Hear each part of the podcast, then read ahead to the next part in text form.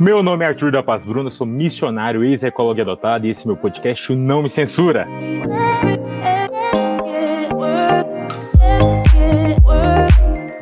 Gente, eu tô muito feliz. Essa semana eu tava olhando lá no aplicativo e a gente bateu mil ouvintes semanais do Não Me Censura. Vocês estão de parabéns, vocês são feras demais. E esses mil ouvintes semanais me deram inspiração para tocar em um assunto que eu estou com medo. Confesso que estou com medo. Por estar com medo, chamei um pastor muito mais qualificado que eu para falar. E aí, se for destruir o ministério de alguém, vai o dele. Né? A gente vai falar bastante sobre política hoje aqui. Antes da gente entrar propriamente assim no nosso tema, eu queria, além de agradecer vocês, falar que a gente tem vários outros podcasts gravados que vão saindo aí ao longo do ano. Desculpa se tem uma semana ou outra que eu não estou conseguindo publicar esses podcasts por causa da correria, tá bom? Mas também segue lá no Instagram, arroba Arthur da Paz Bruno, e também no Telegram, a gente tem um canal no Telegram, você vai achar lá por t.me barra. Festa estranha com gente esquisita, tá bom? Se você falar assim, não, é muito difícil esse link, vai no Instagram e o link tá lá na bio, tá bom? Gente, como antes dito, a gente tá aqui tentando gravar esse podcast, confesso que tá uma luta aqui, o, né, o aplicativo que a gente grava foi, não foi, eu tô em Goiás, ele tá em São Paulo. Goiás tá um calor, eu já saí, agora tô ao, assim, na natureza gravando. Então, se vocês estão um ventinho, um passarinho aí, efeitos, né, que a gente colocou no som.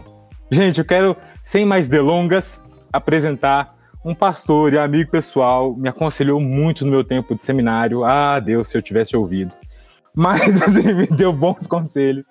E eu não quero apresentá-lo, mas quero que ele se apresente. Daniel Manzano, pastor, reverendo, quem é você na discussão política do Natal? Bom dia, boa tarde, boa noite. Meu nome é Daniel Manzano, meu nome é artístico é Bolívar. Então talvez você me encontre por aí e tenha alguém me chamando assim. Olha, eu por personalidade, Arthur, eu sou o cara que tá no canto ouvindo e lutando com o pecado de não desprezar ninguém que discorda de mim. Eu sou um pouco mais tímido, um pouco mais quieto. Ele no canto só, ah não, não falou isso não, né? Falou, ah não, Senhor, me livra do julgamento. Legal. Tipo, quanto tempo falta para dar meia-noite para abrir o presente, comer a ceia e ir embora? Bem isso. Bom, Bolívar, a gente se propôs e eu quero já acalmar os corações aqui, tá bom? Porque você viu o título desse podcast, né? Você viu assim, meu, não censura o tiozão da direita. Então, assim, pessoal de direita pode entrar aqui um pouco bravo, né? Tipo, eu não sou um tiozão, tal. A gente vai explicar o título e quero te dizer que se você está escutando esse podcast eu soltei ao mesmo tempo um falando sobre a esquerda, tá bom? Então, respira fundo, tá bom? Respira fundo, escuta os dois primeiro, ora ao Senhor e aí depois, sim, se quiser, continue a nos amaldiçoar, tá bom? Gente, falando um pouco sobre esse tiozão de direita, Oliver, qual que é, na sua opinião, o ponto-chave nessa polarização política que a gente está vivendo, mano? Bom, acho que primeiro vale reforçar a ideia de que ouça os dois podcasts. Tem muita coisa que a gente poderia falar nos dois e tá falando nesse, ou só falando no outro. Então, assim, para poder julgar a gente melhor, talvez seja julgar a gente por inteiro. Tá bom? A segunda coisa que eu preciso ponderar aqui, Arthur, é que eu não sou um especialista em política. Eu trabalho com a Bíblia, que perpassa as dimensões da natureza, as discussões da vida humana. Então, assim, eu sou mais um pego no tiroteio entre amigos, irmãos, pessoas que não gostam de mim e que eu não gosto, que concordam e discordam em vários pontos. E eu acho que o ponto-chave dessa, no, dessa nossa vivência, e eu não sou um gênio para falar isso, são justamente as mídias sociais. Tem um pastor que eu gosto muito, chama John Mark Comer. Ele trabalha em Portland, nos Estados Unidos. Então, um ambiente anticristão, em que os cristãos são minoria e bastante hostil, né? Nas palavras dele, eu nunca fui. Ele fala que ele estava vendo uma pesquisa essa semana aqui, hoje é dia 25 de março, então eu ouvi no domingo. Ele está falando que ele viu uma pesquisa em que 60% dos americanos é, é, consideram os membros do outro partido como ameaça à América. 25, 20% chamam os outros de animal, ou consideram o outro um animal. Eu acho que Caraca. isso dá um tom né, muito interessante de como a gente está vivendo e está vendo o outro. Então, o ponto-chave para a gente aqui é perceber ou entender o mal que as chamadas mídias sociais estão produzindo. Sim. Não sei se você viu, saiu um documentário na Netflix, não estou indicando, mas assiste lá. É, o Dilema das Redes, né? Fala muito sobre isso, né? Sobre como as redes sociais inflamaram e inflaram o que a gente tinha de pior, né? Uhum. Tem um artigo muito bom do Guilherme de Carvalho, que agora acho que tirou o D, acho que é só Guilherme Carvalho, é, que ele escreveu é, da frota estelar de Cristo a anti a antivacinação, os evangélicos e a questão da realidade. E aí ele fala de um negócio que todo mundo aqui que cresceu numa igreja lida muito bem. A gente cresceu ouvindo teorias sobre o final do mundo. Né? A ONU, os países do norte, é, hoje mudou um pouco, né? É, foi um pouco para a União Europeia e hoje está um pouco na moda falar contra os, os árabes. É, tem alguém que. Eu vi esses dias que as letras que estão na bandeira do Estado Islâmico, se você soma, subtrai, inverte, ouve o disco ao contrário, você chega, chega no 666. É um negócio assim. E aí ele chama atenção, ele chama atenção por dois estudos, mas um deles é muito interessante, que as fake news circulam mais entre americanos que europeus, mais entre conservadores que progressistas e frequentemente apresentam temas religiosos. E aí não sou eu que estou dizendo, é o Guilherme de Carvalho citando um estudo. E aí ele diz para mim o que é genial a diferença entre quando a gente diz, ou alguém diz, todo mundo pensa assim, ou quando alguém diz, gente de bem, gente decente pensa assim. O primeiro, a gente está falando de uma bolha, né? Então, porque todo mundo ao meu redor pensa assim, eu costumo dizer, todo mundo pensa assim, todo mundo vive assim, né? E aí eu tenho uma visão distorcida da realidade, o que é um problema, mas é um problema pequeno. Porque no segundo caso, quando eu digo que gente decente faz isso que eu estou pensando, ou acredita nisso, ou discorda disso, eu estou ah, fazendo o que ele chama não de bolha, mas de uma câmara de eco, em que existe um tipo de inteligência, um tipo de ah, manipulação-controle, para que a gente confie demais no, no meu e desconfie de todo o resto. Ele vai chamar, e aí não sou eu porque eu não sou desse tipo de linguagem, mas uma estrutura social epistêmica. Que é tipo assim: o saber correto é o do meu grupo e tudo ao meu redor não é que discorda de mim, mas é mal. Tá ligado? Então eu, eu confio demais nos meus e desconfio demais nos de fora. É, é por isso que quando a gente vê, por exemplo, um pastor lá no Nordeste, e aí eu não sei se vai cortar isso, dizendo que tinha. Vou não. Na, a vacina, não sei se você viu isso, o cara de púlpito é, disse que a vacina ela traria doenças tais como AIDS é, controle social e esse tipo de coisa. Ele foi processado e tal. Então, assim, por que, que um cara uhum. no culto não levanta e vai embora? Né? Por uhum. que, que uma liderança espiritual dessa igreja não fala, cara, você não pode falar esse tipo de coisa, né? Porque uhum. a gente. A, a, gente, mas especialmente talvez um grupo aqui, de acordo com o Guilherme de Carvalho, tem um pouco isso. De acreditar demais nos meus, de menos em qualquer outro que não é do meu, independente se é absurdo ou não. Eu, eu, não sei se você viu, e eu também não quero citar nomes aqui, Paulo Júnior, que ele fez uma pregação. e o nome da pregação é. Deixa eu lembrar só um minuto: A Nova Ordem Mundial. E aí, quando ele discorre sobre essa nova ordem mundial, ele faz aquela pregação expositiva em três pontos, né? Entra no texto, sai do texto, nunca mais volta pro texto. Que ele ele pega a palavra e aí ele começa com Rússia, China, comunismo, nananana. Uhum. E eu fico pensando o que que acontece, sabe? Porque são pessoas bem intencionadas. Quando eu lembro, por exemplo, a minha mãe ela tinha um tipo de pregação que era a pregação do medo, né? Ela falava da uhum. nova era, ela falava yin yang, Satanás puxando a, a, perna. Às vezes tocava, né, na graça e tudo mais, mas assim, era uma pregação de medo. E tinham muitas pessoas que aceitavam e caminhavam com ela ali. Inclusive, é na mesma época que tinha aqueles pastores que iam nas igrejas mostrar as mensagens subliminares na Disney, né? Uhum. Estou falando que não existe, assim, uhum. como esses grupos eles vivem bem juntos, mas talvez a internet mostrou que existem pensamentos antagônicos dentro deles, né? É, o irmão Paulo Júnior, e aí acho que é sempre a gente importante ressaltar esse tipo de linguagem, né? Uhum. É, e ele tá lidando com uma verdade que a gente precisa lidar. É, a gente vive uhum. num mundo caído, um sistema mal, em que a humanidade não caminha para a luz. E você não precisa ser crente para uhum. pensar assim, né? ainda que existam alguns confortos materiais maiores do que séculos atrás, isso é inquestionável, ainda que talvez para uma minoria, né? Lembre-se, a gente vive num país em que 80% vive com dois salários mínimos, né? É, tem muita gente com muita dificuldade aqui. Mas o ponto é o seguinte: o sistema é mau. E, e a gente, e parece que, que, muita gente, pegando a realidade, eh, leva para um lugar que talvez não seja mais adequado, né? Em que justamente desconfia de tudo a tal ponto que subverte o papel, por exemplo, de uma pregação, né? Eu não vi o todo da pregação do Paulo Júnior, mas eu sei que a igreja dele tomou uma boa decisão que eu considerei sábia. Tirou a pregação do canal. Entendeu? Legal. Uhum. Eu, depois eu voltei, eu tava falando com um amigo meu aqui da igreja e falei, cara, eu não quero enfraquecer sua fé. Mas é bom para você saber que pastores não são bíblicos, né? No sentido que são inspirados por Deus. Nós somos, uhum. às vezes, se Deus quiser, iluminados, né? A gente repete uhum. aquilo que Deus quer, não cria ou fala de forma inspirada, né? Completamente do lugar de Deus. Ou da parte de Deus, né? Então, isso, acho que esse tipo de coisa às vezes é bom, né? A gente vê gente mais velha na fé, mais madura, que sabe muito mais do que eu, mas que cai em alguma dessas pegadinhas por causa desse tipo de coisa, né? Cara, nós todos temos erros e erros grandes, né? A questão é em qual área que a gente tá, né? Ou talvez no que a gente tá falando aqui hoje, saiu o tio ou a tia ou a senhora do nosso WhatsApp. Se a gente tivesse esses freios e contrapesos vindos dos nossos irmãos da fé ali, né, nos exortando em amor, falando, cara, não vai para esse lado, não vai para o outro, mas eh, a gente começa a ir para um lado e a gente se empolga, né? Mas eu queria te perguntar, né? A gente começou falando um pouco aqui sobre por que, que a gente está nessa polarização. Você falou sobre as bolhas, sobre as redes sociais, né? E as pessoas que ah, reforçam uma ideia que já existia em nós.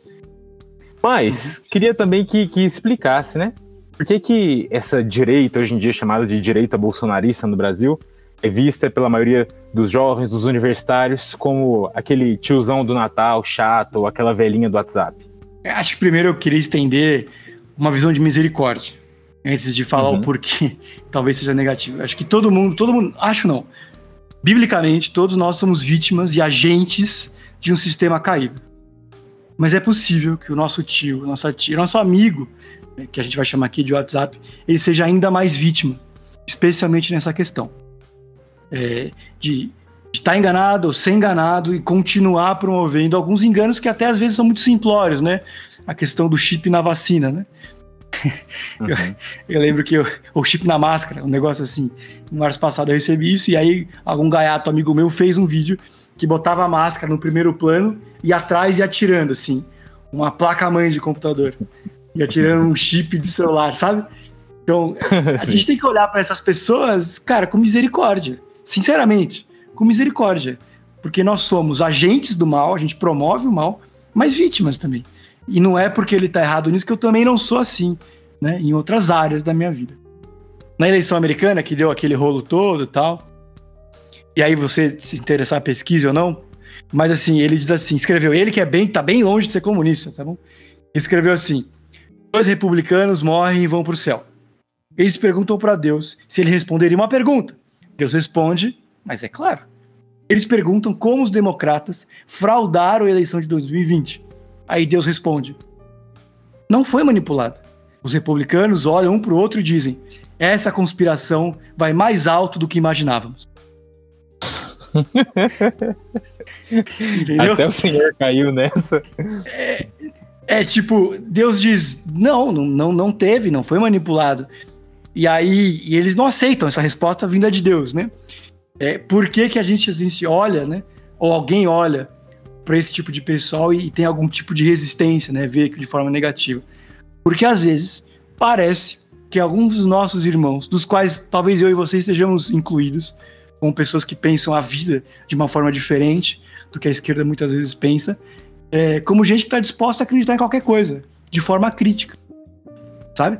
Um cara que eu gosto muito, que eu não vou citar o nome, porque daí você vai me julgar e vai julgar o cara, diz assim: igreja não oferece apoio institucional, incondicional e acrítico a ninguém.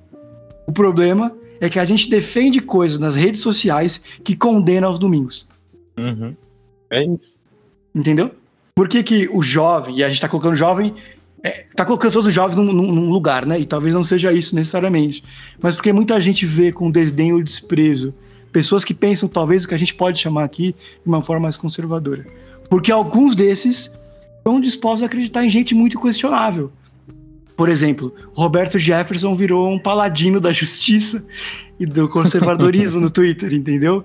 E assim, cara, e, e, cara, acesse as notícias sobre ele. E aí julgue se ele é um bom porta-voz ou não desse tipo de coisa. Gente, e esclarecendo aqui, quando a gente fala o tiozão bolsonarista de direita ou a velhinha do WhatsApp, a gente só está usando termos que são usuais no dia a dia hoje de quem critica a direita, tá bom? A gente não está querendo ser ofensivo, a gente não está querendo dizer, né, que só tem os tiozão, tiozões. O próprio Bolívar aqui acabou de me falar, ó, tem os tiozões, mas tem também os sobrinhos, né, de, de direita do WhatsApp. Então, é, é só para esclarecer, tá bom? Esse foi só um termo atual que a gente pegou para explicar. Mas a gente não necessariamente crê que sejam só as velhinhas do WhatsApp, os robôs lá do Bolsonaro ou os tiozões que estão ah, defendendo os ideias de direita. É, todo mundo aqui passou fake news, né? A diferença todo é o assunto. Semana passada eu passei uma de um jogador que foi apresentado no Ceará, eu recebi, ri muito, passei, né, para um amigo meu. Foi apresentado no Ceará e aí tava assim, e ele foi confundido com o cantor não sei o que, tamanha fora de forma. É, e ele tava. E aí, aí foi chocante, porque eu fui procurar, né, a fonte, e eu abri no Globo Esporte e vi que a imagem que eu recebi no WhatsApp tinha inchado ele no Photoshop. Uhum. Que a foto era a mesma, mas ele tava muito mais fino. Cara, então assim, existe o tiozão de WhatsApp, que a gente pensa que passa fake news, mas o economista que eu gosto chama de. Fala que tem os sobrinhos de WhatsApp, que passam as fake news do outro lado. sim, sim. Cara, eu, te, eu, eu, eu, amo. Tem uma senhorinha, essa eu não vou citar o nome mesmo, mas ela me manda pelo menos uma vez a cada três meses aquela imagem do carnaval que tem Satanás arrastando Jesus, sabe? Mas assim, uhum. e eu, eu, é tenebroso, é um negócio que aconteceu e tudo mais. É, algumas pessoas falam, ah, mas no desfecho Jesus ganhou. Mas o que mais me chama a atenção é que é a mesma pessoa e sempre me manda com uma data nova. É tipo assim, carnaval de 2020, isso aconteceu. 2021, mesmo sem carnaval, as escolas de samba fizeram essa apresentação. E eu fico tipo, meu. É, tipo, a mesma. E, e assim, todos nós estamos sujeitos, né? Porque as fake news eu não sei elas vêm muito bem embaladas. E eu fico pensando em que alma uhum. demoníaca que fica assim, meu, vou inventar um negócio aqui só para enganar todo mundo, sabe? Mas, uhum. Né? Porque às vezes nem é sobre política em si, né? Como você falou aí do jogador gordo, eu, sabe? É, é, um negócio que às vezes parece meio sem, sem propósito, assim, meio despropositado. Sabe o que a gente não pensa às vezes e por que a gente passa com tanta tranquilidade com isso sem saber se é verdade? Porque a gente não considera que passar fake news pode ser uma quebra do mandamento de não dar falso testemunho. Entendeu? E a gente recebe e passa como passa manteiga no pão. Mas se eu tô dizendo alguma coisa sobre alguém, eu não deveria fazer de forma tão leviana. Toma-te. Cara, eu sou super a favor de mudar fake news para algum termo em português que nos traga mais vergonha, sabe? Tipo, uhum. mentiraiada, uma coisa assim pra gente entender que não é fake news, é mentira, é. Tudo bem, cara, uhum continuando aqui, que senão a gente vai fazer um podcast do Flow de 5 horas. Bom, bom, meu tio de direita, ele pode defender a liberação das armas e continuar sendo cristão? Haja visto que a Bíblia, os Dez Mandamentos, fala não matarás? Cara, a gente precisa lidar com duas coisas aí, pelo menos me parece. Primeiro, toda boa resposta, honesta e sincera, começa com tem muita gente boa que pensa diferente de mim. né? É, então, assim, uhum. isso é uma questão que opõe, tá bom? John Piper até onde me consta, é, e o nosso querido Augusto Nicodemos. O John Piper tem um bom texto, por que, que ele não pensa a política armamentista do mesmo jeito que muitos irmãos dele? Bom texto, só procurar, tá disponível aí. E a gente tem vídeos, por exemplo, do Augustus pensando de outra forma, né? Acho que a gente Acho que isso aí cria uma falsa. E eu não gosto muito da palavra narrativa porque acho que ela foi sequestrada. Mas ela cria uma falsa percepção da realidade em que quem está do lado A está certo nessa questão e quem está ao lado errado está errado. Né? Ou é bom e é mal. E eu acho que a gente uhum. precisa lidar com alguns fatores muito sérios aqui, que algumas dessas discussões, especialmente de política pública, é, cara, não é uma questão de certo e errado. Algumas delas, muitas têm, tá bom? Para nós cristãos. É, o aborto é uma uhum. delas. É, outras não. Ah, por exemplo, uma divisão didática que eu faço aqui na igreja, didática não bíblica, eu posso estar errado e a ser julgado por isso, é que existem questões polêmicas e controversas a divisão que eu faço, questões polêmicas são questões que são difíceis de discutir, mas tem um certo e errado muito claro biblicamente, tá bom? Tipo aborto, uhum. tá bom? É, tem outras questões que são controversas, que são muito difíceis de discutir, muito difíceis. Mas eu posso ter uma posição completamente diferente do meu irmão, tá bom? É, eu uhum. acho que essa é uma questão dessas. E aquele que pensa diferente de mim não é mal e não necessariamente está errado, ele só pensa essa questão diferente de mim. E então, sim, cara, é, ele pode pensar esse tipo de coisa. Eu acho que ele consegue olhar para a Bíblia e pensar esse tipo de coisa, é, de uma questão de defesa pessoal para defesa da vida e não para promoção da morte. Né? Acho que tem uma diferença uhum. significativa, bem significativa na linguagem, né? Acho que é uma questão que às vezes as pessoas se confundem que a função da polícia não é matar, é prender, né? Uhum. E eu acho que isso, eu acho que isso dá alguns tons. De novo, Guilherme de Carvalho vai dizer que é plantar a bandeira de Deus na, na baderna do mundo, sabe? A gente consegue pontuar o valor da vida, a promoção, a proteção, é, proteção, promoção e preservação da vida nesse tipo de discussão, em qualquer uma das duas pontas, né? Eu posso ser a favor das armas uhum. e a favor da vida. Eu posso ser contra as armas e a favor da vida. Cara, eu gosto muito. Eu tinha um professor que ele falava assim: quando ele via algum teólogo brigando por coisas assim que, meu, sabe, tipo, é, calvinista e, e arminianista brigando assim, ele falava para um explicar o ponto de vista do outro, e pro outro explicar o ponto de vista, né? E aí ele falava assim: você pode uhum. discordar até o final, mas você não pode fazer uma caricatura do que ele crê sabe? Desenhar uhum. ressaltando os pontos fortes. Então parece que hoje em dia, para o jovem de esquerda, quando ele olha para a direita, é um tio que sai dando tiro para cima do Texas, que é racista e sai ofendendo todo mundo no meio da rua e não dá esmola, sabe? É, é, é, é uma caricatura uhum. que a gente infla os pontos negativos da direita, os pontos positivos, desculpa. Uhum. E, e, ainda e ainda que existam pessoas caricaturais que pensam a partir do ódio, é, ninguém, ninguém não, mas os nossos irmãos da igreja, a tia do Atos, a senhora do Atos, o tio do Atos, não estão pensando com ódio, estão pensando com esperança. Que esse tipo de política, esse tipo de visão de mundo vai melhorar. Entendeu? Eu, eu não tô rindo porque eu acho desprezível. Eu tô rindo porque a gente não pensa nessa perspectiva. Que ele faz isso por amor. Sabe? Talvez não consiga expressar amorosamente mas pensa porque essa é a melhor solução, porque realmente se as pessoas pudessem defender a sua propriedade e um mundo que nem o nosso, talvez fosse melhor, talvez houvesse menos é, é, crime, criminalidade em algum sentido. E tem, e, e, o cara vai levantar dados, né? Dados não mentem, mas são manipuláveis porque eu quero. Cara, e pensando nisso, pensando, meu, a gente não pode ressaltar só os pontos negativos, porque isso vai afirmar o que eu creio, é, nem o contrário, né? Mas assim, a gente poderia agora fazer uma caricatura positiva da direita, sabe? Ressaltar uhum. os pontos positivos. Cara, tem princípios da direita que a gente pode comunicar claramente com o evangelho? Cara, eu acho que para qualquer cristão, crescer numa igreja é muito mais fácil perceber, com razão, inclusive, os pontos que são bíblicos, que teoricamente, pelo menos da boca para fora, os políticos é, que se entendem como direita defendem.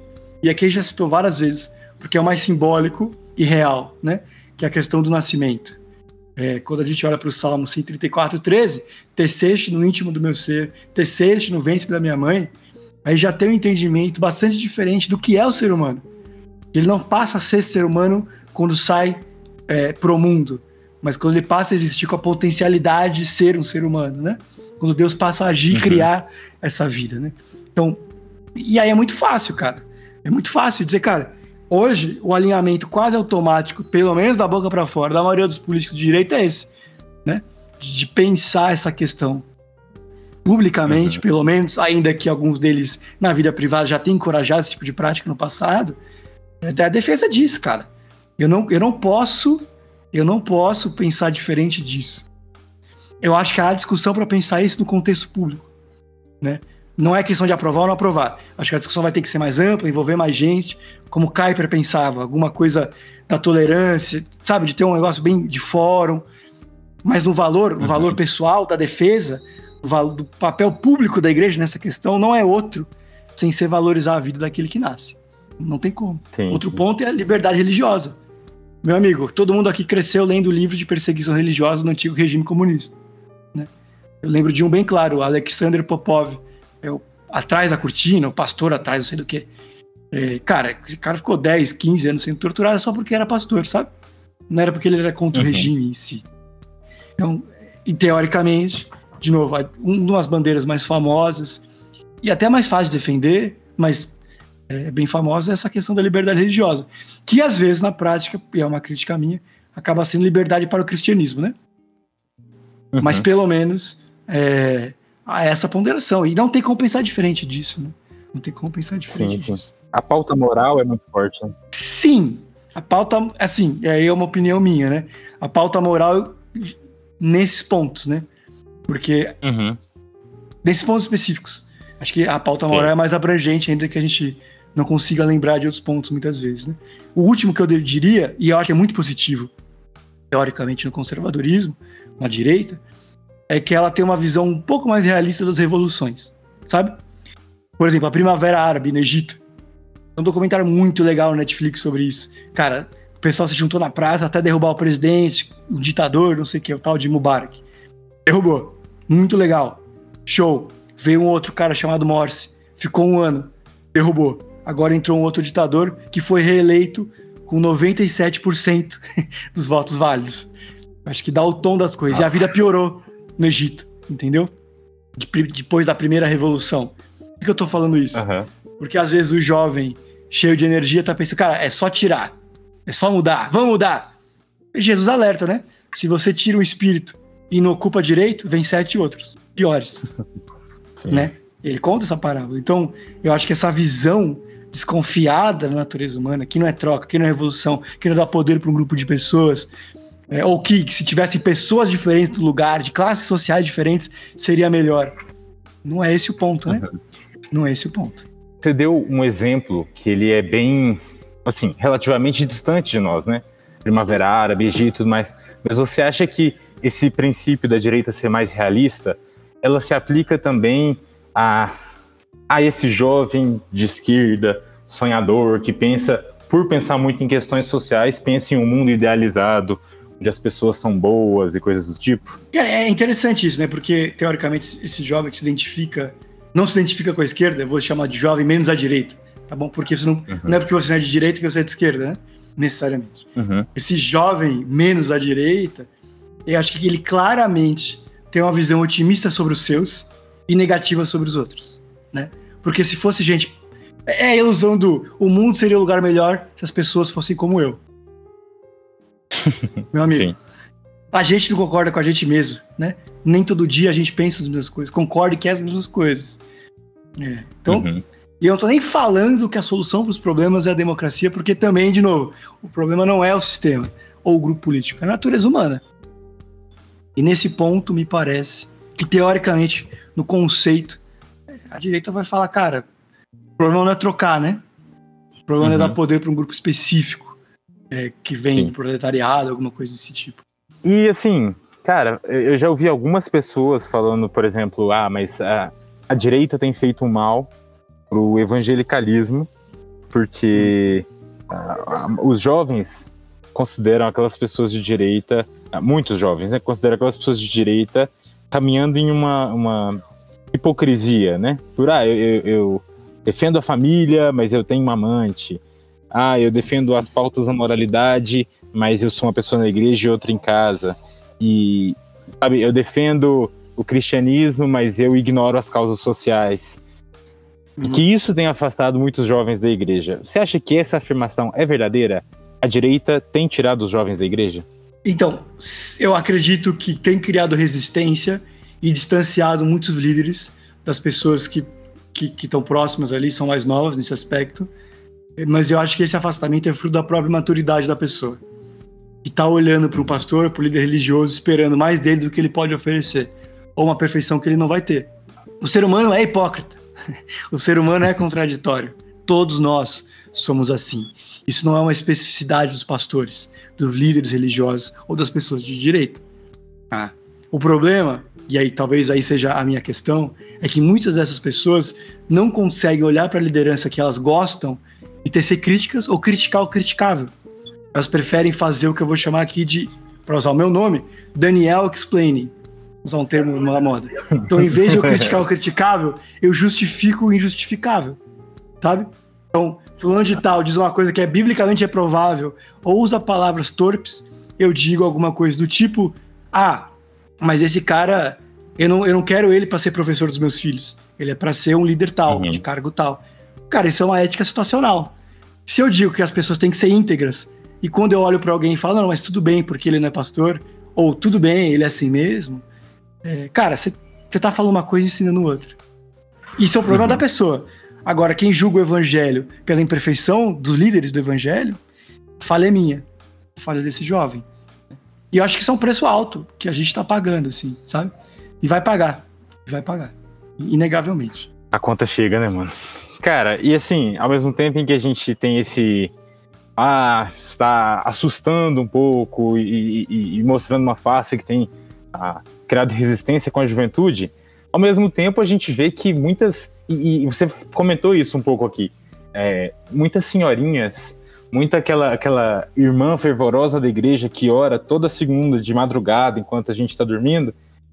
Essa irmã, ela vê na direita uma esperança. Então, ao mesmo tempo, a gente pode uhum. falar que a direita é um lar de velhinhas piedosas. Sabe uma coisa que eu tenho mais raiva? Eu tenho Twitter, mas eu não posto nada. Eu só uso para ver o absurdo do dia. É, até porque eu acho que pastores deveriam. É, não, eu acho que pastores têm que ser discretos, sabe? Então eu não, eu não, sei o quanto que é legal o cara tá lá brigando com todo mundo por, por causa de crenças pessoais. Cara, eu acho que a gente tem que dar algumas coisas. Primeiro, historicamente, a instituição a igreja já esteve do lado errado várias vezes. Do lado errado da escravidão, do lado errado na, na Idade Média, das indulgências.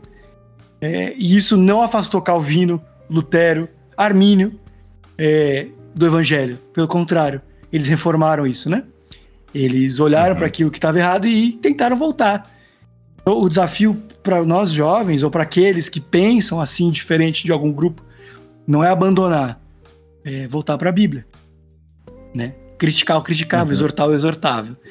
Cara, e aí o que me dá raiva, e aí todos parentes, por quê? Porque às vezes eu vejo, eu vejo um cristão falando assim, o crente, e põe entre aspas, de esquerda, ou o crente e o outro lado, né? O crente de direita. Meu amigo, o que faz alguém ser crente não é o posicionamento político que ele tem, mas a fé que ele confessa em Jesus. Certo? Então, eu. então, então, então, assim, deixa eu dizer um negócio aqui. Mesmo que eu pense alguma coisa profundamente contrária ao Santo Evangelho de Jesus Cristo, mas que não negue a divindade dele, a salvação dele, eu ainda serei cristão. Entendeu? Eu posso ter uma é. doutrina completamente errada em alguma área que não seja essencial, tal como a divindade de Jesus, basicamente talvez essa, que é a única coisa que o ladrão da cruz cria, né? Ah, uhum. Se a gente for pegar a fé dele, cria que Jesus era Deus, que ele perdoava, que havia um paraíso, havia salvação nele. E não tinha muita coisa de inerrância, ele não tinha muita coisa de trindade, ele não tinha muita coisa de quase nada. Ele tinha uma fé mínima. E é isso que faz um cristão ser cristão. Então, qualquer lugar é lugar para um cristão, mesmo que ele seja maduro, ainda que ele creia, ou desde que ele creia, em Jesus Cristo, na fé que ele da salvação que só ele oferece. Entendeu? Então a gente tem que olhar para essas senhoras, para esses nossos irmãos que pensam diferente da gente nessas questões, olhar com misericórdia, talvez pensar neles como vítima, olhar para eles com um olhar honesto e sincero, de falar, cara, você tá errado, a gente tá caminhar nisso. E olhar, cara, é possível que ele esteja certo, tá? É possível Sim. que muitas coisas que ele possa, ele esteja certo. E eu tô negando e rejeitando porque eu não gosto. Sabe? É, é um uhum. erro. É um erro, cara. É um erro. A gente, quando for falar do outro podcast, eu vou dizer uma coisa muito clara. É, a gente defende. A gente. É, os lados defendem quase as mesmas coisas, sabia? Eles detectam quase os mesmos problemas. É que eles dão respostas diferentes. E aí não sou eu que digo, é o Roger Scruton, é, que é um pai, vai, do conservadorismo. Ele fala assim, cara, essa, essa, eu vou citar lá, essa percepção tá ótima. A resposta aqui tá errada. Então, às vezes a gente pode compor grupos de discussão para encontrar soluções melhores. Não a partir da nossa fé esquerda, de esquerda ou da nossa fé de direita, mas da fé do evangelho que salva. Você tem amigos que votaram no Bolsonaro e amigos que votaram no Boulos? Só para só pra saber. Cara, eu adoro as minhas mídias sociais. Adoro. Porque tem gente de todos os lados. É... Cara, é muito legal, assim. Porque eu, eu, eu sou renovar na crença de que o reino de Deus é muito mais amplo do que as pessoas que eu gosto ou dos números que eu votei. Eu quero lembrar aqui que Jesus tinha dois discípulos muito diferentes. Simão Zelote, que andava com uma adaga, provavelmente na cintura. Para qualquer coisa, ele estava pronto para matar um, um, soldado romano, tá bom? Armamentista. então, o que é um pouco estranho, né? Pra você ver a inversão, né? O que a gente consideraria um revolucionário, né? É, uhum. E do outro lado a gente tinha é, Mateus, o cobrador de impostos, que era um funcionário público, não de Israel, mas de Roma. E Jesus, os dois, chama de discípulo, faz deles apóstolos e constrói o reino a partir deles, sabe? E pregando o evangelho foi transformando o caráter deles, entendeu? A gente precisa encontrar isso. E a gente precisa conviver com esse tipo de gente para ser lembrado disso, porque senão a gente vai cair no engano de que existem crentes, entre aspas, que creem em Jesus, na salvação dele, que o perdão é dele, mas que não votam como eu voto. Então ele não é crente? Ah, senhor, preciso de uma, algumas molduras para colocar essas respostas. E, seguinte, ó, essa aqui vai ser elaborada, hein? O jovem, hum. é, a, gente, a gente vê muito que pintam um jovem idealista demais para o jovem de esquerda, né? Eu, eu, gostei do seu termo, né? Não de esquerda, mas o jovem menos à direita. É, que ele é, idealiza demais, que tem sonhos demais, que né, ele crê demais na política. Mas o que a gente vê é que esse jovem, em sua crise geracional, vocacional, motivacional, em geral, o jovem ele precisa de um credo, em algo, para crer uh, e pelo qual viver, né? Então, a gente vê que para os marxistas, o comportamento humano ele é, ele é moldado pelas circunstâncias econômicas, os freudianos, ou freudianos, atribuem a, a instintos sexuais reprimidos, os psicólogos comportamentais para essa ótica estímulo-resposta, mas na real, alguma convicção política, seja direita, seja esquerda, pode satisfazer essas necessidades de ter algo em que crer e algo pelo qual viver? Cara, eu gosto de pensar sobre mim que eu sou uma pessoa sensível no uso das palavras. Assim, gosto de pensar, ainda que eu seja mais duro que deveria muitas vezes. É, mas eu vou dizer uma coisa que toda vez que alguém perguntar, ah, mas o que, que eu faço de profissão? Ou não estou gostando do meu trabalho, o que, que eu vou fazer? Não fui eu que criei isso, mas eu não lembro os créditos ah, o seu chefe te deve o seu salário. Satisfação você encontra em Deus. Eu acho que isso vale para política também. Entendeu? Qualquer outra decisão da vida, não é verdade. Eu estou encontrando significado, sentido e satisfação no pertencimento a um grupo. E isso tem prejudicado o meu relacionamento com os outros. Então, uma vez eu ouvi um amigo: Ah, mande esse link aqui para você perder amigos. Meu amigo, se você tá perdendo amigo, né, porque você falou de Jesus, você tá perdendo amigos pelo motivo errado. Entendeu? Então, assim, cara, uhum. é, a gente precisa ter nossa esperança centrada no evangelho, que começa em Gênesis e termina em Apocalipse. Eu não tô dizendo que você não possa nem se identificar. Eu prefiro não me identificar. Mas eu acho que há liberdade para isso. Mas a uhum. questão é. A gente não deve. Cara, a gente não deveria ofender uns aos outros por esse tipo de coisa. Entendeu? Mas Jesus diz em Mateus 5,22 a todos vocês que chamaram o irmão de racatolo, né? Está passivo de julgamento, será levado ao tribunal. Qualquer um que disser louco corre o risco de ir para o fogo do inferno. Racá, o termo, racá, é como se alguém estivesse escarrando. Tipo, então se alguém virar para o outro e fizer. A gente entende, apesar de não ser judeu, né? Tipo, desprezar. Uhum. Então, toda vez que eu chamo o outro de esquerdista, bolsonarista, ou qualquer termo que seja neutro, não seja um palavrão, mas com desprezo, toda vez que eu uso isso, você tá pecando, tá bom? Você tá falando com Deus, tá sendo. Não tá usando de amor. Sabe? É, então, uhum. eu acho que o, a gente não pode entregar a nossa satisfação na ofensa do outro, na capacidade de defender as nossas posições políticas. A gente tem que reorientar o nosso coração e um ambiente tão é, polarizado para amar pessoas, constrangê-las em amor e fazê-las mais parecidas com o nosso mestre. Independente da posição que ele tem. É, rapaz, você não pode chamar de tolo e o pessoal que tem chamado de ladrão, de genocida, né? A gente precisa tomar cuidado. Cara, a gente tem... é, é uma linha muito tênue. Eu acho que há espaço uhum. pro humor. Acho que ele existe. Uhum. É, mas eu não honro só as autoridades que eu gosto. Seria mais fácil, né? Mas. Eu, eu honro todas. Eu honro todas. Eu acho que a conclusão das duas vai ser meio parecida, né? Porque, gente, não tem para onde ir, é isso. É a centralidade do evangelho não depositar as nossas paixões, a nossa vida, a nossa fé, né? Na política. Mas então, meu, hum. como é que eu reestabeleço o diálogo, então? Sabe? É só desfazer o grupo do WhatsApp ou tem outras medidas que são possíveis? Cara, eu quero ressaltar aqui, quando eu falo de evangelho, eu uso talvez um sentido mais abrangente que alguns dos meus irmãos. Assim, eu penso no evangelho de Gênesis Apocalipse. Eu estou pensando com a cruz como centro, mas além dela. Estou pensando em cada ordem, princípio e ordenança de toda a Bíblia. Então, não apenas admirar a salvação de Jesus e contemplá-la, mas ser transformado por cada um dos mandamentos é, e ordenanças que estão ali. Por exemplo, respeitar os outros com as minhas palavras, com os meus pensamentos. Cara, eu vou dizer um negócio que eu estava meditando aqui ontem sobre o nosso podcast, orando, para também não, não falar coisas de pouca sabedoria. Eu diria: delete a sua mídia social pro bem da sua alma. Dependendo de quem você é. Porque, da mesma forma como o álcool não é proibido na Bíblia, mas alguns de nós nunca deveriam encostar a boca, por causa da capacidade de ficar dependente disso, né? eu acho que alguns de nós não deveriam ter Facebook, WhatsApp e Twitter. E não vai ser o seu pastor que vai poder te dizer isso. Vai ser você mesmo. E vai ter que olhar para o uso que faz dessas tecnologias e dizer: é, eu sou uma pessoa que parece com o Filho de Deus hoje fazendo uso disso? Se não, ou você muda radicalmente o seu uso, ou você para de usar. Por amor a Deus. E ao próximo, né? Os dois grandes mandamentos. Que não é o primeiro mandamento e o segundo mandamento, um embaixo do outro. São os dois grandes mandamentos: amar o próximo e amar a Deus. Os dois são importantes, igualmente. Os dois têm relação, interdependência, tanto faz. É isso. Delete a sua alma pro bem. Delete a sua mídia social pro bem da sua alma. E aí, Amém. restabeleça relacionamentos. Converse com pessoas. É, pergunte.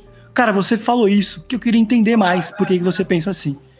É, teve um jovem, não da minha igreja, mas um amigo meu que ele foi aconselhar, que não tava falando com o pai, porque o pai votou no Bolsonaro no primeiro turno. Meu amigo, no primeiro turno Nossa. ainda. Entendeu? Nossa. É, não, no segundo turno, desculpa, que só tinha duas opções, né? É, cara, tá errado. Qual que é a prioridade do relacionamento, sabe? Tá errado, tá completamente uhum. errado. Eu, a gente não mede os nossos relacionamentos por minúcias teológicas ou discordâncias políticas. Nosso mediador é Jesus Cristo, não as nossas opiniões. E é aqui que a gente perde vários ouvintes do nosso podcast. Gente, ele falou Instagram, Facebook e Twitter, tá? Spotify tá liberado. Quem... Não, brincadeira. Se preciso for, se você escuta muito podcast que ressalta o seu pior lado, sai daqui também, tá bom? Bom, e para finalizar, que conselho? A gente está falando aqui sobre é, não censurar a, o pessoal da direita, né? Não restabelecer comunicação e contato. Então, para esse jovem de esquerda, problematizador, que, né, excluiu o próprio pai, os tios, os avós, da vida dele pelas convicções políticas, que conselho você daria? Cara, eu, eu leria Zacarias 8:20, por incrível que pareça. Diz assim: Assim diz o Senhor dos Exércitos: Povos habitantes de muitas cidades ainda virão. Os habitantes de uma cidade dirão a outra: Vamos logo suplicar o favor do Senhor e buscar o Senhor dos Exércitos. Eu mesmo já estou indo. Isso é um texto escatológico, que nos lembra de uma simples verdade. Muita gente completamente diferente vai jantar na mesa do Senhor, ou banquetear na mesa do Senhor.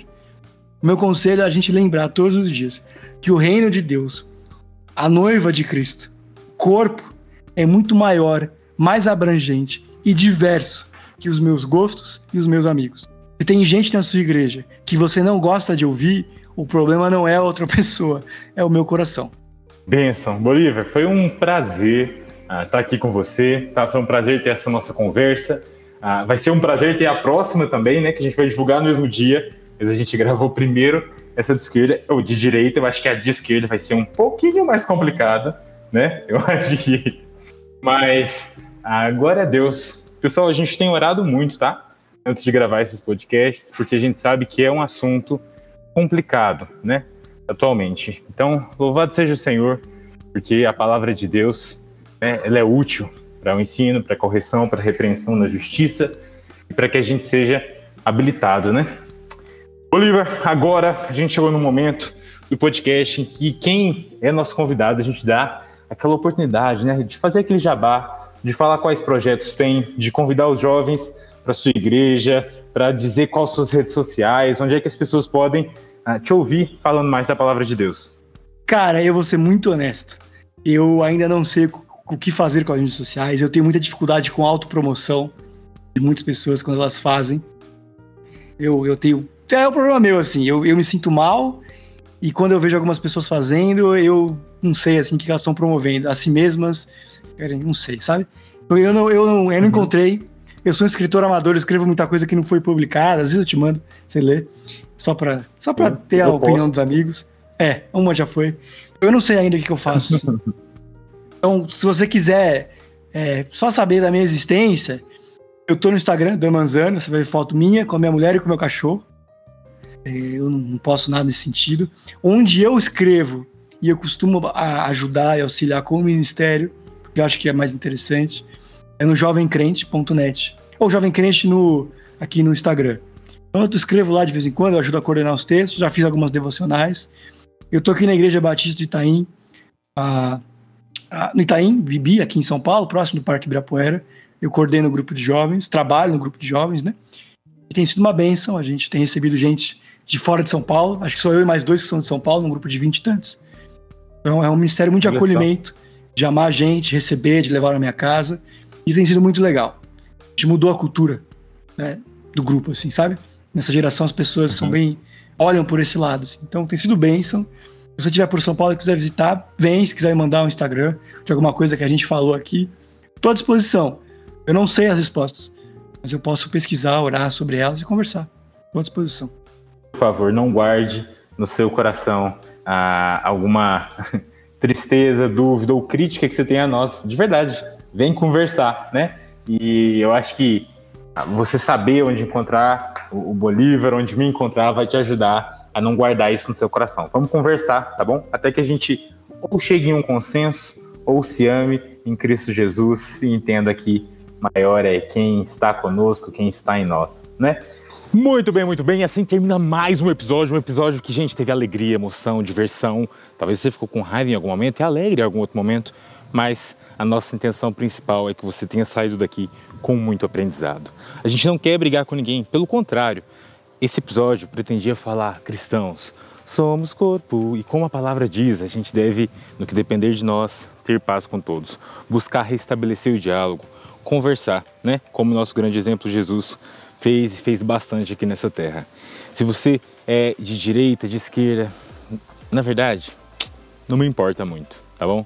Ah, eu queria inclusive que vocês entendessem, tá bom? Nem eu nem o Bolívar somos analistas políticos, a gente fala sobre Bíblia. E a gente não estava aqui tentando abranger toda a direita.